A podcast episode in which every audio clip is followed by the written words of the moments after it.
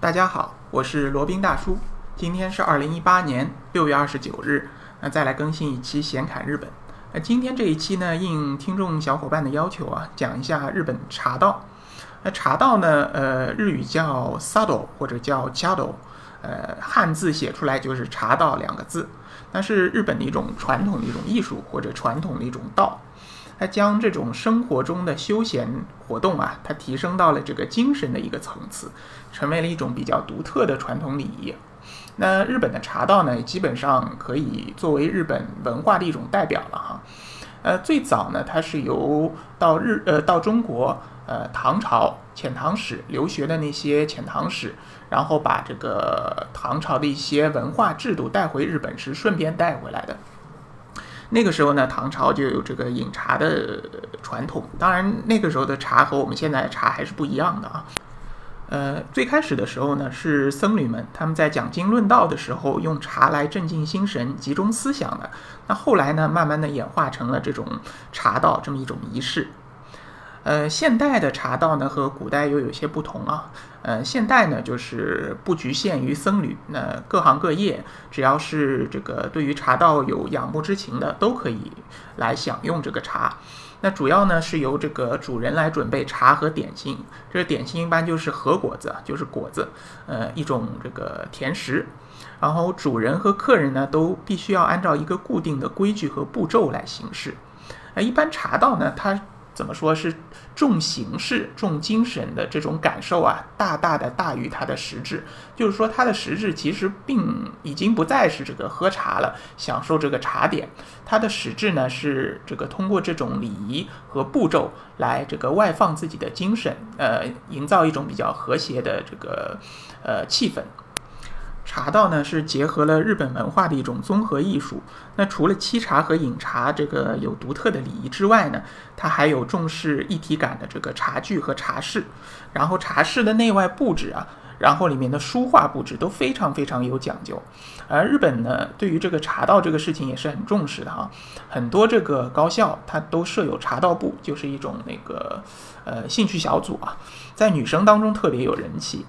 呃，在京都生活的女性啊，几乎都学过茶道。然后每年的十月中旬呢，还会举办一个茶道文化的一个测试，它是从一级分到四级，一二三四级啊，就是不同的难度，在全国各地都有这个考场，可想而知日本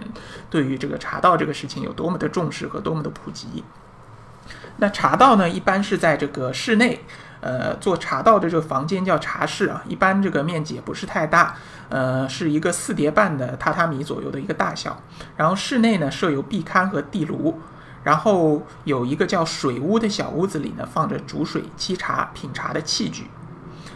然后给大大家简单介绍一下这个茶道的一些方法和礼仪啊，呃，但是呢，只能说是简单的说一下，因为茶道这个东西，因为它的丰富的历史文化和这个文化内涵啊，如果要讲的话，可能是长长篇论述都不足以说完，所以说只能是简单的讲一讲。那先说一下这个准备工作，就是如果是参与这个茶道的宾客呢，尽量不要带这个金属的饰物或者手表。为什么？因为你在饮茶的过程当中，如果这个坚硬的这个饰品或者手表，如果碰到了这些茶具或者茶品的话，万一把它损坏了，那是一件很失礼的事情。而且呢，这个呃茶道的这些器器具一般都是很贵的，呃，搞不好还是一有一些年代的古董，那万一碰坏了，可不一定赔得起。然后呢，如果是女兵的话，不要穿过短的裙子。那男性呢，最好是穿白色的裤子，因为呢，你这个茶道品茶的时候，一般都是正坐，就日本人叫正坐，其实就是一种跪坐的姿势啊。呃，所以说你如果穿的不得体的话，会显得比较失礼。还有呢，女兵尽量不要用这个味道过浓的香水。因为这个茶道当中啊，用的最多的是抹茶，抹茶就是绿茶粉嘛，它的气味是很独特的，而但是呢又是很，呃，很很轻薄的，呃，很容易被这些香水的味道盖过去。所以说，你如果涂了太多的香水的话，你等于享受不到这个茶道里面的这个茶味了。好，然后呢，在这个正式饮茶之前啊，其实要先吃那个果子的，就是说日本人他觉得茶是一种药。它虽然是好喝，但是不能喝太多。呃，为了避免空腹喝茶，损伤肠胃呢，就先要吃一点这个点心，也就是这个果子来垫一垫。呃，前面有一期讲怀石料理的节目，呃，也提到过，就是这个果子，然后这个发展到后来呢，就成为了一种怀石料理，就是喧宾夺主了，把这个果子或者说这个垫肚子的这些点心啊，呃，发展成了一整套的一个吃食，呃，一整套的食物，呃，成为了这个怀石料理的前身。好，那继续讲下去啊。那首先呢，就是亭主，也就是这个奉茶的主人，他要为客人沏茶，先将那个抹茶放进茶碗里啊。呃，它又分两种，一种叫这个薄茶，一种叫浓茶。呃，薄茶的话就是比较淡一点的，浓茶的话就是比较浓稠，更味道更加这个芬芳馥郁啊。只要看这个主人的。口味或者说宾客的口味，然后放进去以后呢，然后再注入热水，这个水不能过烫，基本上呢是八十度左右，然后再使用这个竹刷来搅拌抹茶，使它这个分开，呃，使这个抹茶呃充分的溶解于这个热水当中，然后搅拌大概一分钟左右，差不多就结束了。OK，然后等到这个茶水准备完毕，然后接下来是一个敬茶的过程。敬茶呢，就是指主人将手头的这个呃已经做好的这个茶，呃奉献给这个宾客，这也是非常非常有讲究的啊。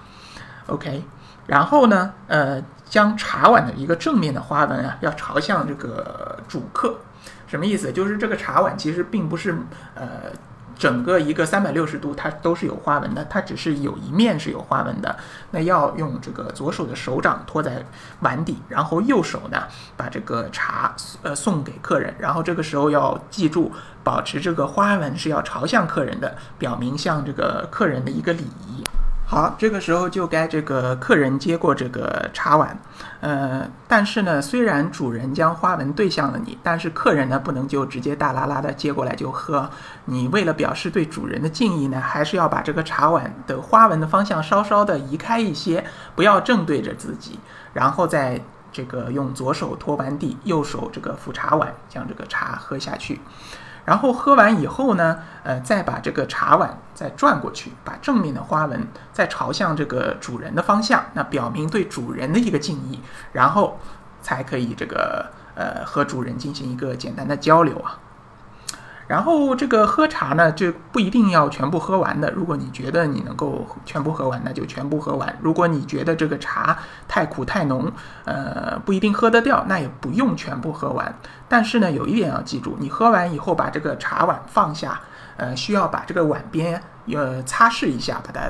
擦拭干净。这个实际上不是一个清洁的功能啊，还是一种仪式化的一个呃一个作用。然后这个喝完茶以后，那就可以进行一些简单的交流。呃，就是像和尚的话，就是讲经论道；如果是这个呃平民的话，或者贵族子弟的话，那就讲一些世俗的话题。但是呢，呃，记住要轻声细语啊，不能这个大声喧哗，以免这个影响了茶道这个当中的一个仪式感。好，那这个是简单介绍了一下这个茶道的来源和茶道的一个简单流程啊。那呃，罗宾又不由得想到另外一件事情啊。其实呢，在远在这个大洋的另一岸，呃，英国，它其实也有这么个茶道这么个东西。当然，它不叫茶道，它叫下午茶。那个大家可能都非常的熟悉，有这么个东西。那下午茶和茶道它有什么直接的联系吗？呃，实际上。不能说有直接联系，只能说是间接的。因为这个茶这个事情呢，都是从中国传出去的，从中国传到了日本，成为了茶道，然后从中国传到了英国，英国呢就把它这个演化成一个下午茶这么一个事情。呃下呃下午茶这个东西呢，没有像茶道日本茶道这么历史悠久啊。它是源于这个一八四零年，那个时候有一位贵妇人，她好呃好像是一位公爵夫人啊。然后到了下午的时候啊，她就有一些无聊，因为英国人他吃晚餐的时候一般会比较晚，所以在下午的时候基本上就没事儿干的那种感觉。所以说呢，就会吩咐这个女仆准备一些点心、一些茶来喝。呃，然后从这个。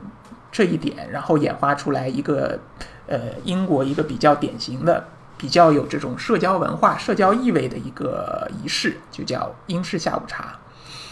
然后英式下午茶最早呢是在这个贵族之间、贵族社交圈里面、贵妇人之间，它是非常流行的，成为一种风尚啊。然后现在呢，可也慢慢的这个成为我们普通的平民也可以享受这样一种下午茶文化。呃，当初这个最开始的时候，在维多利亚时期啊，这个下午茶是有各种各样的礼节的。到传到了现在呢，形式其实已经简化了不少了。但是呢，这个还是要有很这个很多的这个仪式感，呃，包括茶的这个正确的冲泡方式，喝茶的这个姿势一定要优雅，然后茶点呢一定要丰盛。这三点呢，被视为这个和英式下午茶的传统而继续流传了下来。呃，正统的英式下午茶呢，它一般是喝红茶的，呃，最首选的是大吉岭、大吉岭或者伯爵红茶也可以。那现在呢，可能。也引入了其他的一些茶，但是最正宗的或者说最受推崇的还是大呃大吉岭红茶。然后它当中的这个茶具的摆设，包括餐具、茶具、点心盘、这个茶匙、茶刀、茶碟、茶盘、糖罐、奶中瓶、餐巾这些这个器具啊，都非常的讲究。然后把这些餐具摆在圆桌上，然后再放一曲这个比较舒缓优雅的音乐，然后就营造出一个呃下午茶的一个氛围啊。呃，那比较一下这两种，呃，日本茶道和英式下午茶，它们其实还是有一些共通之处的。啊，罗宾总结下来呢，觉得就是这两种呢都非常着重仪式感，也有一个很讲究、一个很固定的一个流程。还有一点呢，就是参与者基本都是很有身份的人，或者有一定基本。社会阶层的人，像普通的这个平民阶层，可能在最开始的时候接触的比较少。现在当然作为一种文化现象或者一种传统文化礼仪，呃，平民阶层也可以享用。但是在这个刚刚呃出来的时候呢，都是比较有身份的人，贵族才能够享受的这样一种社交方式。而且呢，这个下午茶和日本茶道呢，基本都是会配一些点心的。这一点可能是处于出于这个养生或者说不伤胃的这样一种考虑。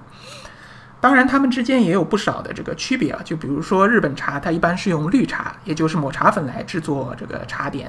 然后英式下午茶呢，都是用红茶来做的，尤其以大吉岭红茶为首选。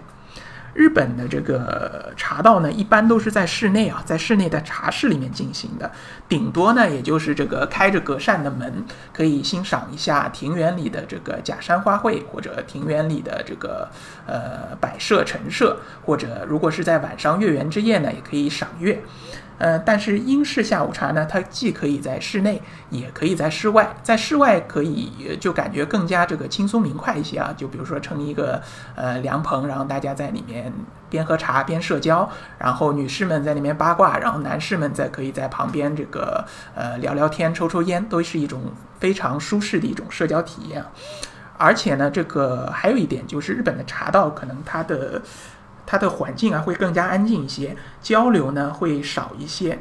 呃，英式下午茶它的本意啊就是一种社交、社交性质的一种活动，所以说它这个更加偏重聊天，更加偏重沟通。呃，就呃总的来说怎么说呢？就是有一点点像这个和尚和这个贵妇人之间的差别。和尚可能更加注重于内心的这个领悟和感悟，用茶这样一种媒介来提升自己对于道的这一种悟性。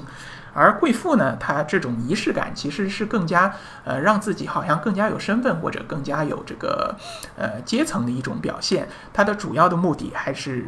一个是社交，还有一个就是八卦。